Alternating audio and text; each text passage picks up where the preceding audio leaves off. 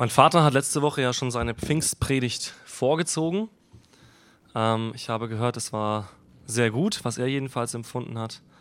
Ähm, was ich gut finde, weil ich glaube, dass gerade wenn es um den Heiligen Geist geht, es nicht um Events geht oder um einzelne Ereignisse, wo wir sagen, oh, da hatten wir ein emotionales Hoch. Ich glaube, was ihr letzte Woche gemacht habt, ähm, jedenfalls diejenigen, die sich vom Herzen her geöffnet haben, ähm, ist ein sehr wichtiges Gebet an Gott zu geben, das er ernst nimmt. Wenn wir sagen, wir wollen neu erfüllt werden mit dem Heiligen Geist, wir wollen neue Kraft empfangen, wir wollen neue Weisung empfangen, dann ist das ein Gebet, das Gott ernst nimmt. Das möchte ich erstmal betonen, auch um an letzte Woche anzuknüpfen. Vielleicht sitzt du heute hier und sagst, irgendwie habe ich diese Woche nichts davon gemerkt vom letzten Sonntag. Äh, irgendwie habe ich mir das anders vorgestellt, dass mein Leben sich jetzt ändert oder alles Mögliche. Ich möchte dir sagen, Gott hört dein Gebet. Die Bibel sagt, wenn wir in Gottes Willen bitten, dann hört er uns. Und wir können wissen, dass er dieses Gebet auch er hört. Manchmal nicht auf die Art und Weise, wie wir es uns wünschen. Ähm, das habt ihr sicher auch schon erlebt in eurem Leben und ich erlebe das auch immer wieder, dass Gott kein Wunschautomat ist, bei dem ich eine Nummer eintippe und dann kommt der Schokoriegel raus, den ich mir wünsche. Aber er erhört. Er sieht das Herz, das ehrlich sucht. Ich glaube, das ist entscheidend. Er sieht das Herz, das ehrlich ist, das aufrichtig ist. Und diesem Herzen antwortet er. Er sieht auch das stolze Herz, aber dem widersteht er. das sagt die Bibel auch. Ich werde heute in der Pfingstpredigt nicht einsteigen mit dem typischen Text, Apostelgeschichte, sondern ich möchte früher einsteigen, nämlich im, im Alten Testament. Und wir lesen einen Text aus Joel. Prophet Joel wenn ich weiß, Altes Testament, ne, das ist so, was alles vor den Evangelien ist. Ne, das Altes Testament und Joel gehört zu den Propheten, die man vielleicht einmal in seinem Leben so mal reinguckt, manche, und sich denkt, okay, verstehe ich nicht. äh, lieber Matthäus wieder. Ähm, genau. Also Hosea, Joel, Amos, Obadja, in der Richtung könnt ihr suchen. Ähm, und wir lesen aus Joel 3, die Verse 1 bis 5. Und nach diesem wird es geschehen, dass ich meinen Geist ausgieße über alles Fleisch. Eure Söhne und eure Töchter werden Weissagen, eure Ältesten werden Träume haben, eure jungen Männer werden Gesichter sehen oder Visionen sehen. Und auch über die Knechte und über die Mägde will ich in jenen Tagen meinen Geist ausgießen. Und ich werde Zeichen geben am Himmel und auf Erden, Blut und Feuer und Rauchsäulen. Die Sonne soll verwandelt werden in Finsternis und der Mond in Blut, ehe der große und schreckliche Tag des Herrn kommt. Und es wird geschehen, jeder, der den Namen des Herrn anruft, wird gerettet werden. Denn auf dem Berg Zion und in Jerusalem wird Errettung sein wie der Herr verheißen hat, und bei den übriggebliebenen, die der Herr beruft. Vielleicht flasht dich diese Stelle jetzt nicht so stark, um es in der Jugendsprache auszudrücken. Äh, vielleicht haut die dich jetzt nicht so weg, die Stelle. Im Alten Testament war die aber ganz schön gewichtig. Das heißt, im Alten Testament wussten die Leute nicht, wie kann das jemals aussehen? Wie kann das jemals sein, dass so etwas geschieht? Ich möchte einen ganz, ganz, ganz, ganz kurzen Abriss geben darüber, wie wir im Alten Testament ein Verständnis vom Geist Gottes haben. Der Heilige Geist konnte nicht auf jeden Menschen kommen sondern der Geist Gottes, obwohl er schon von Anfang der Schöpfung da war, wir sehen das in Genesis 1, der Geist Gottes schwebt über den Wassern, war nicht einfach für jeden Menschen verfügbar. Auch die Gegenwart Gottes war nicht für jeden Menschen verfügbar. sondern der Geist Gottes legte sich in der Geschichte auf bestimmte Menschen. Die Bibel beschreibt zum Beispiel, dass David so ein Mensch war, auf dem der Geist Gottes war. Die Bibel beschreibt, dass Propheten den Geist Gottes bekamen. Die Bibel beschreibt, dass selbst Handwerker, die zum Beispiel an der Stiftshütte arbeiteten, vom Heiligen Geist befähigt wurden und ausgerüstet wurden, dieses Werk zu tun. Aber der Geist Gottes war für die Menschen, so wie für uns auch heute noch ein bisschen, ein Mysterium. Sie wussten irgendwie, er ist da, er ist irgendwie allgegenwärtig und doch wurde er nur in Formen sichtbar. Zum Beispiel in der Stiftshütte, in die nicht jeder einfach reingehen durfte, wie er wollte. Besonders nicht ins Heiligtum, später auch im Tempel, durfte nicht einfach jeder rein, sondern es gab klare Regeln. Der Geist Gottes ist nicht einfach für jeden verfügbar. Und wenn, dann ja wohl für die hohen Ämter.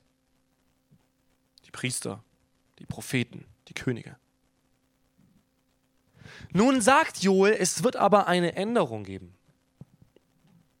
Und für uns mag diese Änderung nicht besonders krass sein, aber wenn er hier sagt, es geht über die Geschlechter hinaus, es geht über die Altersgrenzen hinaus und es geht auch über den hierarchischen Stand in der Gesellschaft hinaus, Freie und Sklave, dann ist das eine große, große Änderung die hier im Alten Testament prophezeit wird. Warum lese ich diese Stelle? Warum lese ich nicht die Pfingststelle? Naja, dieser Prophet Joel wird im Neuen Testament zitiert. Und zwar an jenem, eben jenem Ereignis, das wir heute Pfingsten nennen. Denn sie haben ja an Pfingsten eine Erklärung gesucht. An Pfingsten, ihr habt es letzte Woche auch schon gehört, die Jünger Jesu sind alleine Jesus ist nicht mehr da. Sie warten. Sie haben vermutlich auf die Wiederkunft Jesu gewartet, weil das Verständnis in der frühen Kirche war, er kommt, naja, halt nächste Woche oder so. ähm, oder nächstes Jahr vielleicht. Und sie warten. Und plötzlich im Gebet kommt ein Wind. Sie alle werden erfüllt mit dem Heiligen Geist. Feuerzungen erscheinen auf ihnen. Und dort beginnt die Kirche. Die Kirche wird geboren. Und um das zu erklären, haben sie gemerkt, oh, okay, das ist das, was der Prophet Joel prophezeit hat. Das ist heute geschehen. Die Spannung, die wir hier in Joel bekommen, in Joel 3, ähm, die Kapiteleinteilung ist bei manchen, glaube ich, unterschiedlich. Ich glaube, bei manchen ist es Joel 2. Genau, ich habe schon Irritierungen gesehen. Bei manchen Joel 2, also je nachdem, welche Bibel ihr habt. Ähm, die Kapitel haben nicht die Originalschreiber geschrieben, sondern später wurden die Zahlen eingefügt. Ähm, aber hier sehen wir eine Spannung. Und zwar eine Spannung zwischen Autorität, eine neue Autorität, die Gott prophezeit, aber auch ein neues Zeitalter. Ich habe jetzt ganz bewusst auch die anderen Verse mitgelesen. Diese Sachen mit, naja, Blut, Feuer, Rauchsäulen, Sonne soll verwandelt werden, Finsternis. Das ist jetzt, glaube ich, nicht so alltäglich für euch, oder? Also, wenn, wenn ihr jetzt fragt, wo ist denn das im Pfingsten einzuordnen, das ist im Pfingsten noch nicht einzuordnen. Sondern diese Stelle zeigt, es beginnt ein neues Zeitalter. Wir sind in der sogenannten Endzeit. Ganz viele Christen stellen die Frage, Wann ist die Endzeit? Wann kommt die Endzeit? Easy Frage. Ganz einfach. Die Endzeit ist schon seit 2000 Jahren. Jesus wird gefragt von seinen Jüngern, wann beginnt diese neue Zeit? Und er sagt, seht ihr diesen Tempel? Er wird zerstört werden. Die Tempelzerstörung war 70 nach Christus. Der alte Bund wurde dort endgültig beendet. Ähm, die Tempelopfer waren nicht mehr möglich. Der alte Bund, es gab quasi eine Überlappungszeit zwischen altem und neuen Bund. Der alte Bund wird vollständig besiegelt. Und Jesus sagt, hier beginnt die letzte Zeit. Die letzte Zeitepoche bis zum Ende der Welt. Es wird keine neuen großen Offenbarungen mehr geben, auch wenn das bestimmte christliche Sekten wie die Mormonen gerne sagen. dass es nochmal neue Offenbarungen gegeben hat und ein neues Zeitalter. Aber Jesus sagt, das ist das letzte Zeitalter. Und dieses Zeitalter wird in Joel eben gekennzeichnet mit einer neuen Autorität, aber auch dem Blick auf ein Ende. Und ich fasse diese beiden Sachen zusammen mit dem Begriff Dringlichkeit. Ich glaube, dass Pfingsten ein Ereignis ist, das die Dringlichkeit der Zeit darstellt. Warum meine ich das? Das möchte ich kurz erläutern. Die Jünger haben nach der Himmelfahrt Jesu gewartet. Man hätte doch fragen können, ja, warum haben sie nicht einfach losgelegt? Also, sie haben doch die Lehre von Jesus schon bekommen. Sie waren gläubig. Ja, sie haben Jesus auffahren sehen, sie haben den auferstandenen Jesus gesehen. Sie hätten doch sofort loslaufen können und sagen können, Jesus ist auferstanden. Warum also warten, bis noch etwas geschieht? So wie Matthias es in der Einleitung gesagt hat, es musste Kraft von oben kommen. Diese Aufgabe war so gewaltig und erforderte diese göttliche Autorität, dass sie es aus ihrer Kraft nicht tun konnten. Sobald sie an Jesus geglaubt hatten, waren sie Fremde in ihrer eigenen Kultur. Ihr müsst wissen, dass der Begriff Christen in der frühen Kirche nicht vorhanden war. Es gab diesen Begriff nicht. Der Begriff Christen wurde später als Schimpfwort benutzt. Zunächst einmal, das war erste, der erste Gebrauch dieses Wortes Christen. Warum? Weil die Christen eine jüdische Sekte waren. Es war also nicht so, dass es so einfach war, ja, wir werden hier gesellschaftlich akzeptiert, sondern sobald du dich zu diesem komischen Irrlehrer Jesus Christus bekennst, als Jude, und die ersten Christen waren Juden, wirst du aus der Synagoge rausgeschmissen. Wirst du von deinen Mitmenschen verfolgt. Ja, wir lesen in der Apostelgeschichte, dass die frühe Kirche zwar gewachsen ist, sie ist aber auch sehr schnell dezimiert worden durch Martyrium. Interessanterweise übrigens, ähm, um euch ein bisschen mit reinzunehmen in Kirchengeschichte ab Pfingsten, das Amt des professionellen Missionars gab es nur im ersten Jahrhundert der Christen, weil ab dann war das einfach viel zu gefährlich. Sie konnten gar nicht mehr offiziell Missionare aussenden, weil klar war, die werden sterben. Und das größte missionarische Werk ab dem zweiten Jahrhundert nach Christus waren nicht Missionare, sondern Märtyrer. Für jeden Christen, der hingerichtet wurde, haben sich fünf bekehrt. Es gibt eine ganz bekannte Geschichte von einem der ersten Kirchenväter, Polycarp, der eine Vision bekommt in der Nacht. Er ist ein Schüler von Johannes gewesen. Er bekommt eine Vision in der Nacht und Gott sagt ihm, du wirst heute sterben. Und er bereitet sich vor und am nächsten Tag erscheinen die Wachleute, um ihn zu holen. Und er bittet sie, ihm eine Stunde Gewährung als Zeit zu geben. Und in dieser Stunde bereitet er seinen, ja, seinen Feinden ein Festmahl. Und er versorgt sie und er betet. Und nach einer Stunde nehmen sie ihn mit. Und er sagt ihnen, okay, ich weiß, dass ich hingerichtet werde. Und er soll seinem Glauben absprechen. Und er sagt, das mache ich nicht. Wie kann ich den Herrn verleugnen, der mir immer treu war? Und sie sagen, dann werden wir die wilden Tiere holen. Und er sagt, dann schickt die wilden Tiere. Das macht mir nichts aus. Und die Tierfütterung war leider schon vorbei in ihrem, in ihrem römischen Zoo. Auf jeden Fall haben sie dann gesagt, okay, dann verbrennen wir dich. Und er sagte, ihr droht mir mit irdischem Feuer, und dieses Zitat ist tatsächlich so aufgeschrieben, ihr droht mir mit irdischem Feuer, dessen Funken wieder erlischt. Wie wenig wisst ihr über das ewige Feuer, das auf euch wartet? Glaubt ihr, dass dieser Mensch das hätte sagen und tun können ohne den Heiligen Geist? In diesem Menschen lebte Gott. Und als er auf den Scheiterhaufen gestellt wurde, wird beschrieben, dass dieser Mann nicht verbrannte, sondern auf dem ganzen Platz breitete sich ein Geruch von Myrrhe aus und der Scharfrichter musste ihn erstechen. Aufgrund von diesem Tod bekehrte sich am nächsten Tag die Familie des Scharfrichters, weil Jesus ihm in der Nacht begegnete. Das war eine Auswirkung von dem, was die Geburtsstunde der Kirche war, nämlich Pfingsten. Diese Geschichte, und ich könnte euch viele Geschichten erzählen, diese Geschichte ist durchtränkt von der Kraft Gottes. Die Kraft Gottes in seinem, in seinem Zeugnis, in seinem Bekenntnis zu Jesus, dass er nicht losgelassen hat an Jesus. In seiner Liebe für die Menschen, die ihn umbringen werden.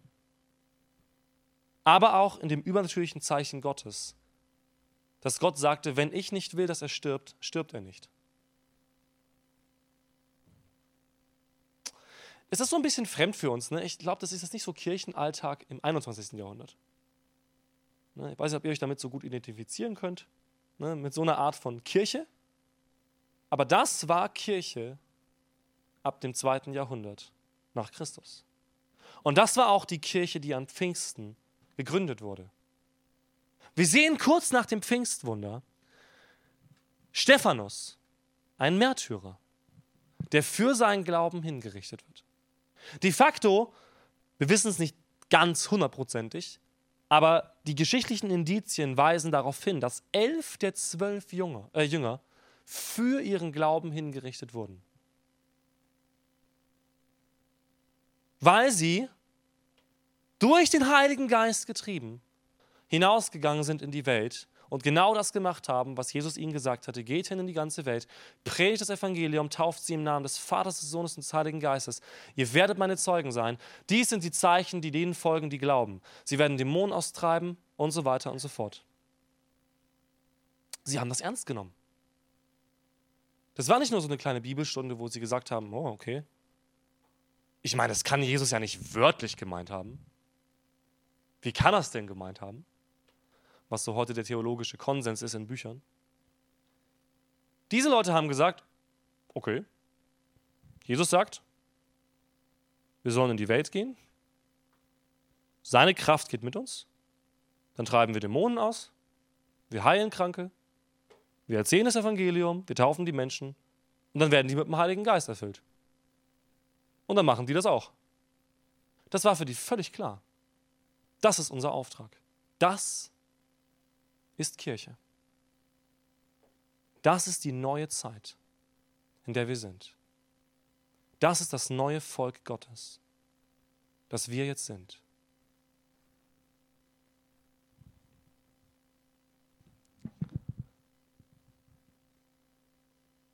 Pfingsten zeigt uns, dieses Zeitalter ist die letzte Chance für die Menschen, aber auch die größte. Pfingsten zeigt uns, dass jeder Mensch, jeder Mensch eingeladen ist, das Evangelium Jesu Christi anzunehmen. Jeder Mensch.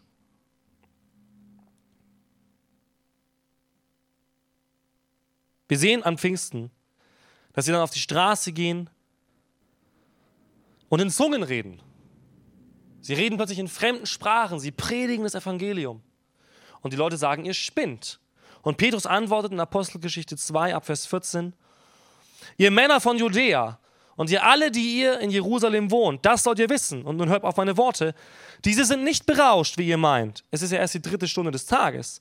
Sondern das ist es, was durch den Propheten Joel gesagt worden ist. Es wird geschehen in den letzten Tagen. Spricht Gott. Da werde ich ausgießen meinen Geist. Auf alles Fleisch, eure Söhne und eure Töchter werden Weissagen. Eure jungen Männer werden Gesichter sehen, eure Ältesten werden Träume haben. Ja, über meine Knechte und über meine Mägde werde ich jeden Tag meinen Geist ausgießen und sie werden Weissagen. Und ich will Wunder tun oben am Himmel und Zeichen unten auf der Erde, Blut und Feuer und Rauchdampf. Die Sonne wird sich in Finsternis verwandeln, der Mond in Blut, ehe der große und herrliche Tag des Herrn kommt. Es soll geschehen, jeder, der den Namen des Herrn anruft, wird gerettet werden. Interessant, oder? Dass Petrus auch die ganze Passage predigt. Er sagt, ihr Männer und Frauen, die ihr das jetzt seht und hört, es ist die letzte Stunde. Das ist eure Chance. Es wird ein Ende geben. Es wird ein Ende geben. Aber Gott lädt jeden ein. Jeder, der den Namen des Herrn glaubt, wird gerettet werden. Die Frage, die Pfingsten für mich stellt, ist nicht nur, obwohl diese Fragen auch wichtig sind, wie kann ich irgendwie mehr Wunder erleben? Oder wie höre ich die Stimme des Heiligen Geistes? All diese Fragen sind wichtig und gehen weit über das hinaus, was ich in einer halben Stunde predigen kann. Aber für mich ist hier die Frage zunächst einmal, was ist der Auftrag der Kirche? Wenn der Heilige Geist kommt und sie bewegt wie ein Wind, wohin bewegt er sie denn? Und wir sehen, er bewegt sie zu den Menschen. Er bewegt die Jünger Jesu zu den Menschen. Sie haben sich versammelt in ihrem kleinen Kreis, hatten da ihr gemütliches Beisammensein. Aber sobald der Heilige Geist kommt, gehen sie raus. Nichts mehr mit. Ja, dann bleiben wir jetzt hier. Das, oh, das war so schön mit den Feuerzungen. Oh, da müssen wir ein bisschen bleiben. Sondern sie gehen raus. Sie sagen, oh, das Evangelium stimmt. 100 Prozent, wir glauben das. Das müssen wir allen erzählen. Aber wir können ihre Sprache gar nicht, also gibt der Heilige Geist ihnen die Sprache. Und sie predigen das Evangelium. Er fängt dann an, die, die Heilsgeschichte zu predigen, predigt dann über Jesus und über die Rolle von Jesus, dass er auferstanden ist. Und die Reaktion sehen wir in Apostelgeschichte 2, ab Vers 37. Als sie aber das hörten, drang es ihnen durchs Herz und sie sprachen zu Petrus und den übrigen Aposteln, was sollen wir tun, ihr Männer und Brüder? Petrus sprach zu ihnen, tut Buße. Und jeder von euch lasse sich taufen auf den Namen Jesu Christi zur Vergebung der Sünden. So werdet ihr die Gabe des Heiligen Geistes empfangen. Euch gilt die Verheißung und euren Kindern und allen, die fern sind, so viele der Herr unser Gott herzurufen wird.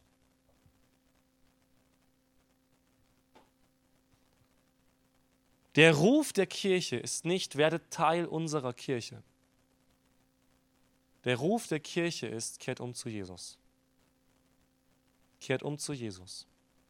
Die Kirche hat hier Fehler gemacht in Deutschland in den letzten Jahren, Jahrzehnten, das glaube ich. Denn wenn Kirchen versuchen, Menschen zu reißen und zu sagen, geh bloß nicht in diese Kirche, geh lieber in meine Kirche, mach bloß nichts mit den Christen, mach lieber was mit uns, ich glaube, der Effekt davon ist, dass die Menschen nirgendwo hingehen werden. Weil sie das Gefühl haben, naja, also die sagen zwar alle irgendwie diesen Namen Jesus, aber irgendwie wissen die ja alle gar nicht, wer das ist. Die einen sagen, er ist so, die anderen sagen, er ist so, die anderen sagen, man muss so Kirche machen, so Kirche machen, so Kirche machen. Die Kirche ruft nicht auf, Kirche zu werden. Die Kirche ruft dazu auf, Kinder Gottes zu werden. Die Kirche repräsentiert nicht einen Kuschelclub von Christen, in dem wir einladen, sich wohlzufühlen, sondern die Kirche repräsentiert Jesus Christus. Wir sind die Braut Jesu. Wir sind die Braut Jesu. Unser Auftrag hier ist, dass wir uns bereit machen für die Hochzeit. Für diesen großen Tag, den eben Petrus und Joel eben auch prophezeien, dass eben dieser letzte Tag kommt. Und dieser letzte Tag ist das Ende aller Dinge.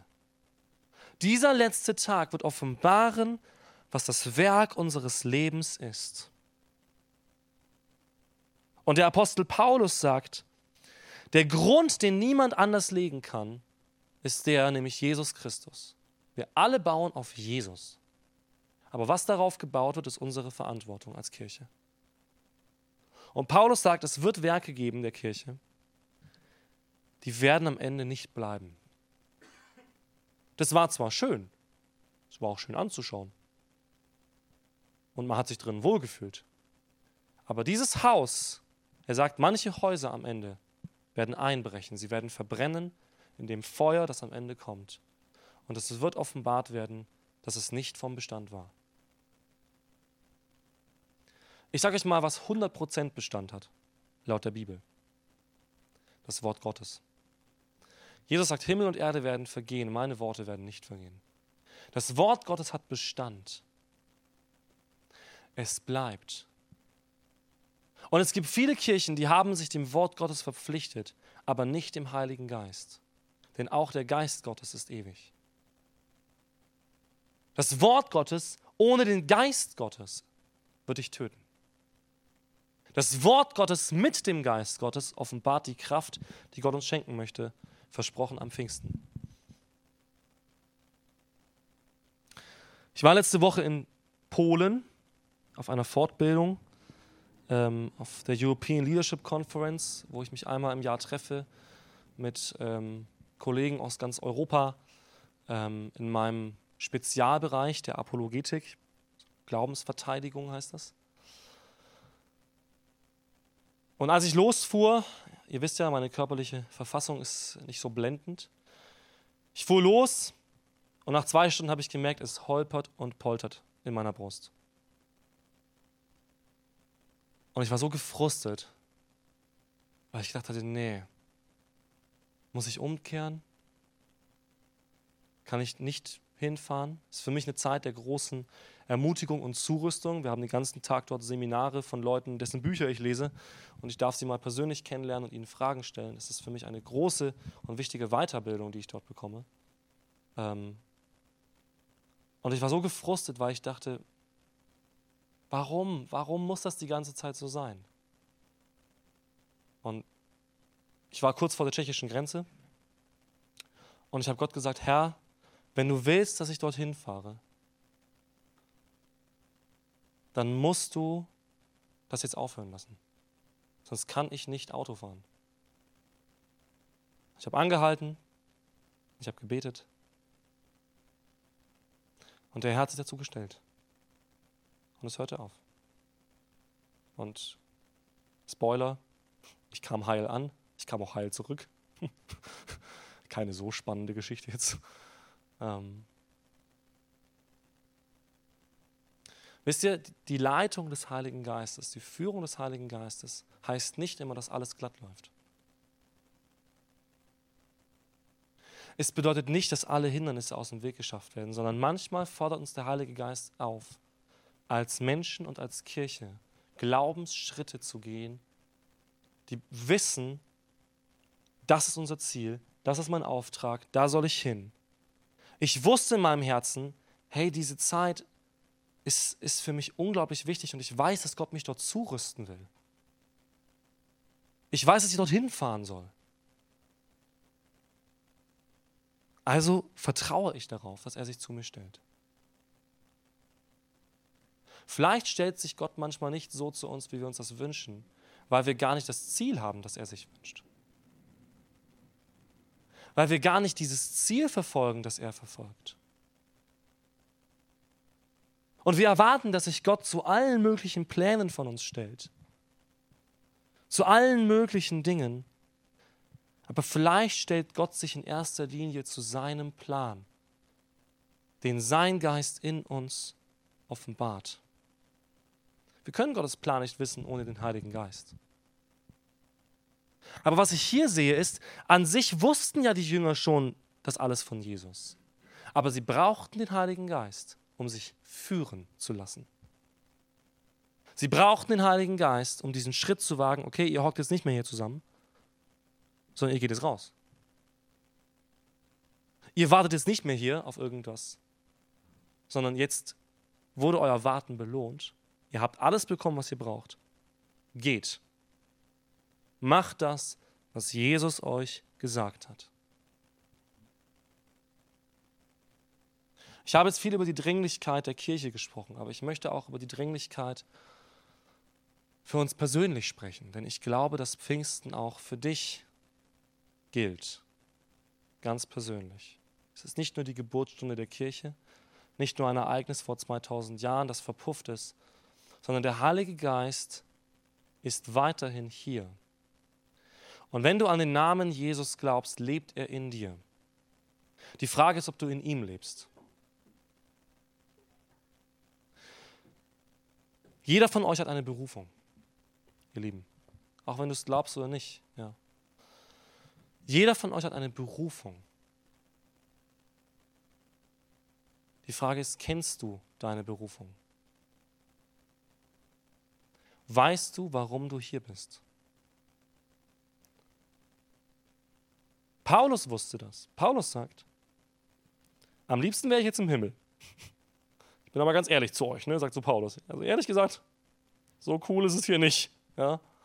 Ich wäre am liebsten im Himmel. Aber es gibt einen Grund, warum ich nicht die ganze Zeit in Depressionen und Selbstmordgedanken rumlaufe oder die ganze Zeit sage, ich will in den Himmel, ich will in den Himmel. Es gibt einen Grund, weil ich einen Auftrag habe. Ich habe einen Auftrag hier. Und diesen Auftrag werde ich leben bis zum Ende. Und das tat er. Selbst im Gefängnis empfing er noch Menschen und betete für sie und lehrte sie das Evangelium. Er hatte natürlich einen tollen Vorteil, was auch die Menschen am Pfingsten so ein bisschen hatten. Die hatten so ein ganz tolles, krasses Ereignis. Ne? So, Paulus Stimme vom Himmel, blind geworden, psch, warum verfolgst du mich? So, äh, am Pfingsten, Schwind, Feuerzungen, uh, fremde Sprachen. Die Frage ist halt, warum geben wir uns damit zufrieden, dass wir sagen, ja, okay, heute ist Kirche anders?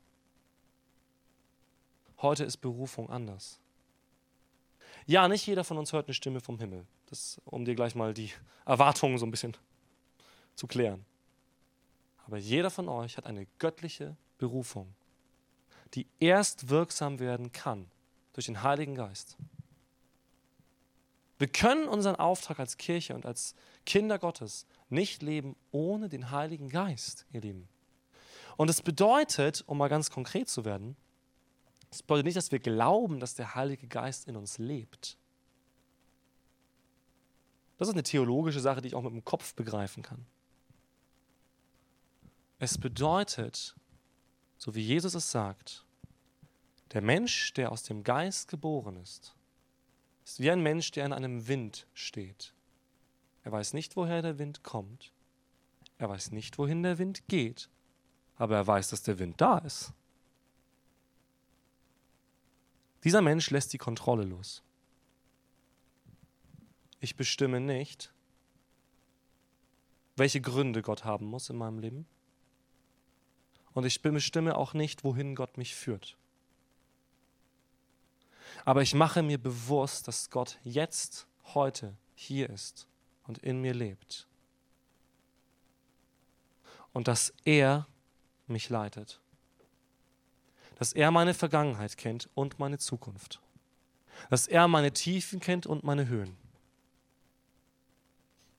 Und ich vertraue voll und ganz auf diesen Gott, der nicht tot ist, sondern lebt. Und ich vertraue darauf, dass er zu mir spricht. Und ich vertraue auf seinen Namen und gehorche ihm. Gehorsam ist so ein Wort, das mögen wir nicht in der Freikirche. Ne? Warum predigt er über Gehorsam? Aber Gehorsam aus der Bibel heraus ist Gehorsam im Glauben. Wenn ich weiß, dass da dieser Wind ist, dass da dieser Geist ist, der in mir weht, dann brauche ich nichts weiter machen, als diesem Geist zu folgen. Aber das erfordert Gehorsam. Leicht tun wir uns da in den Worten der Bibel. Einfach mal die Dinge tun, die in der Bibel stehen. Sowas wie vergeben, sowas wie Vertrauen, so etwas wie lieben. so etwas wie wachsen im Glauben, sich leiten lassen durch den Geist, sodass Früchte entstehen, sich reinigen zu lassen, so etwas wie für Heilung zu beten, ist auch ein Gebot im Neuen Testament. So etwas wie Dämonen auszutreiben, ist auch ein Gebot. Vielleicht erleben wir Gott nicht, weil wir das gar nicht so auf dem Herzen haben weil wir keine Dringlichkeit haben. Und ich möchte das Ganze abschließen mit einem Erlebnis von einem, einem Pastor, den ich in Polen getroffen habe. Sein Name ist Hua Jung aus Malaysia. Er war eine Zeit lang Leiter der evangelikalischen Missionsbewegung, äh, der evangelikalen Missionsbewegung in Fernasien, hat in China, in Japan, in Malaysia und so weiter die Evangelisation geleitet. Und er hat dort einen ganzen Nachmittag gesprochen über den Unterschied zwischen der westlichen Kirche und der Kirche in der restlichen Welt. Und wisst ihr, was ganz Erschreckendes? Die Welt außerhalb von Europa macht sich ein bisschen Sorgen um uns.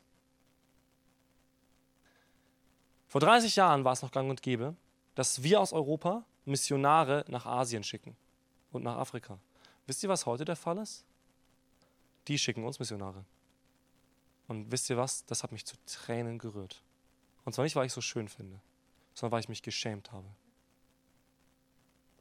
Jetzt müssen die, da war jemand aus China da, und die mobilisieren gerade 20.000 Missionare in China. Obwohl in China die Kirche verboten ist. Ja? Die haben da nicht große Gebäude und keine Ahnung was. Die Kirche in China ist in großen Teilen verboten. Es sei denn, sie sind sehr liberal, dann dürfen sie, was auch immer sie dann machen. 20.000 Missionare werden in China vorbereitet, um nach Europa zu kommen. Weil unsere Geschwister in der restlichen Welt sich ein bisschen Sorgen machen um uns und um unser Verständnis von Christentum. Und wir haben dann gesprochen, er hat viele Dinge erzählt, ja. Er hat Dinge erzählt, die er erlebt hat. Zum Beispiel Sprachenrede ist für sie völlig normal. Also, dass auch Menschen in fremden Sprachen plötzlich sprechen können. Das erleben die ständig. Sie gehen irgendwo in ein Dorf missionieren, sie können die Sprache nicht, sie beten und sie sprechen in deren Sprache. So, das ist einfach, das erleben die halt, ja.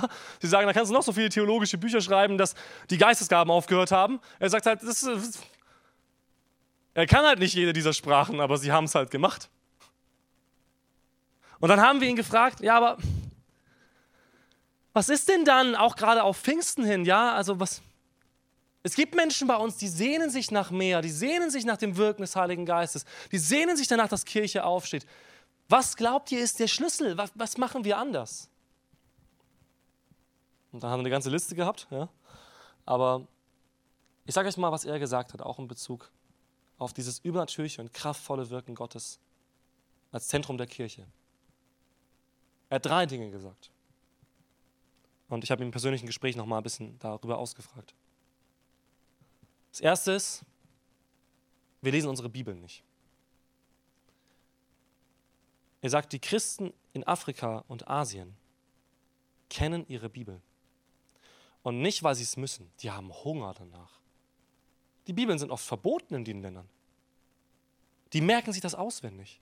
Die lernen ganze Bibelbücher auswendig, weil sie wissen, ohne das Wort Gottes sind wir nicht lebensfähig als Christen. Und ohne das Wort Gottes glauben wir auch nicht. Also er sagt, also er hat dann so ganz praktisch gefragt, ja, was müsste ich denn machen? Er sagt, mein lieber Bruder, nimm ein paar Leute, lese mit ihnen die Bibel. Lest sehr viel Bibel mit ihnen, dann werden sie glauben. Er ist so ganz einfach. Ne? Er sagt, nicht so, so, er sagt, lest mit ihnen die Bibel, sie werden glauben. Lies viel Bibel. Das war der erste Punkt. Zweiter Punkt ist, er sagt, wir glauben nicht mehr an Wunder in Europa. Wir halten uns für zu klug und glauben, dass die Kirche Wunder nicht glaubt, äh, nicht braucht. Er sagt, ohne Wunder gibt es bei ihnen keine Evangelisation. Paulus sagt, ich komme nicht nur mit Worten, sondern mit Kraft. Das Reich Gottes besteht nicht nur in Worten. Das hat mich so geschockt, ne? wo, wo ich sagte, ja, ja, erlebt ihr das ständig? Er so, ja, das erleben wir ständig. Ich so, okay. wir nicht? Er sagt, ja, das weiß er. Weil viele von uns glauben, dass diese Wunder aufgehört haben und dass wir eben nicht diese Autorität haben, die Joel hier verspricht, dass der Geist ausgegossen wird über alles Fleisch. Er sagt, ihr glaubt gar nicht, dass ihr diese Autorität habt, dass ihr Dämonen austreiben könnt. Er sagt, wir treiben jeden Dämon aus, weil wir das können. Also wir müssen das tun, wir haben die Autorität, da bleibt keiner drin. Er geht in Dörfer und da werden ganze Dörfer entdämonisiert. Das wäre bei uns ja schon ein bisschen gruselig. Und wir würden sagen, oh, wenn der Dave hier anfängt, Dämonen auszutreiben in der Kirche, das soll er bitte irgendwo anders machen. Ich habe das auch schon erlebt. Aber nicht in der Form, in der Menge wie er. Ich habe auch schon Dämonen ausgetrieben, aber nicht in der Menge wie er. der dritte Punkt war, ihr versucht alles zu kontrollieren. Er sagt, ihr haltet euch fest an irgendwelchen Dingen, wo ihr denkt, dass sie kontrollierbar sind. Und er sagt, wie Kirche bei ihnen abläuft, ist von Dorf zu Dorf unterschiedlich. Gibt es keine Form, gibt es keine. Er sagt, sie machen einfach das, was in der Bibel steht. Sie treffen sich, sie lesen die Bibel, sie preisen Gott, sie predigen das Evangelium, sie halten das Abendmahl. Und er sagt, naja, den Rest gibt Gott eigentlich. so, ne? Sie haben ein unglaubliches Vertrauen in das, was bei Pfingsten passiert ist. Das war für mich Das Fazit. Dieser Mann hat ein unglaubliches Vertrauen in das, was am Pfingsten passiert ist, nämlich dass der Geist Gottes in uns lebt und dass wir das alles tun können, was Jesus da sagt. Und dass jeder von uns eine Berufung hat und dass wir alle hier sind, um das Reich Gottes zu verkündigen. Meine Predigt ist am Ende, ich habe schon überzogen. Ähm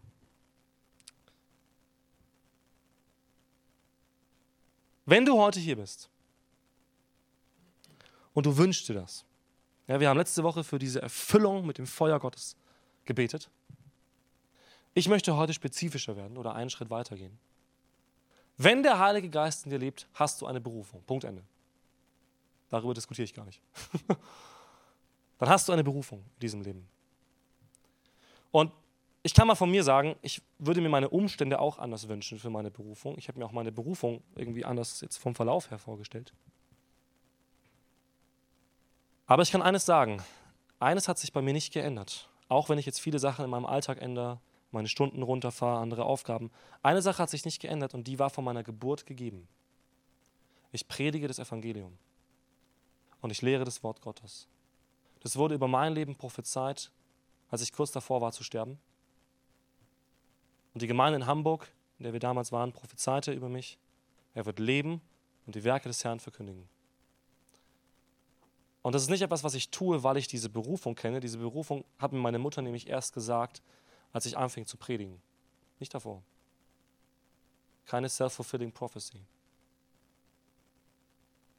Sondern ich predige und lehre, weil ich in meinem Herzen merke, wenn ich das nicht mache, dann zerreißt es mich innerlich. Ja. Ich muss das machen. Das ist mein Auftrag hier. Wenn ich das nicht mache, was soll ich dann hier? Kuchen essen oder keine Ahnung. Das muss ich tun. Ich muss das tun. Und ich glaube, dass es für dich auch etwas gibt, wo Gott dir diese Dringlichkeit durch den Heiligen Geist in dein Herz gibt. Und ich schließe hier den Punkt. Gott wird dir eine Dringlichkeit in dein Herz geben, wenn du dich bereit erklärst. Hier bin ich, sende mich. Das ist ein sehr gefährliches Gebet, aber eins, das eine Auswirkung hat. Und vielleicht können wir das jetzt machen. Ich werde jetzt gleich noch ein Abschlusslied spielen. Und ich möchte dich bitten, dass du Folgendes tust. Ich möchte nicht, dass alle gemeinsam aufstehen und jetzt machen wir ein schönes Abschlusslied. Sondern wenn du heute Abend hier bist, heute Abend sage ich schon, heute Morgen, wenn du heute Morgen hier bist und du willst, dass Gott dich in diese Welt sendet und du willst erleben, dass der Heilige Geist durch dich wirkt, dann erkläre ich dazu bereit. Mach dir vorher bewusst, was es kostet. Ne? Ähm, ich habe Gott zum Beispiel gesagt während meiner Krankheitsphase, ich möchte bitte nicht gesund werden, bis er mir zeigt, was jetzt passieren soll oder wie mein Weg weitergeht. Zwei Wochen danach war ich im Krankenhaus wegen meinem Herzen. Kann also gefährlich sein, sowas zu beten.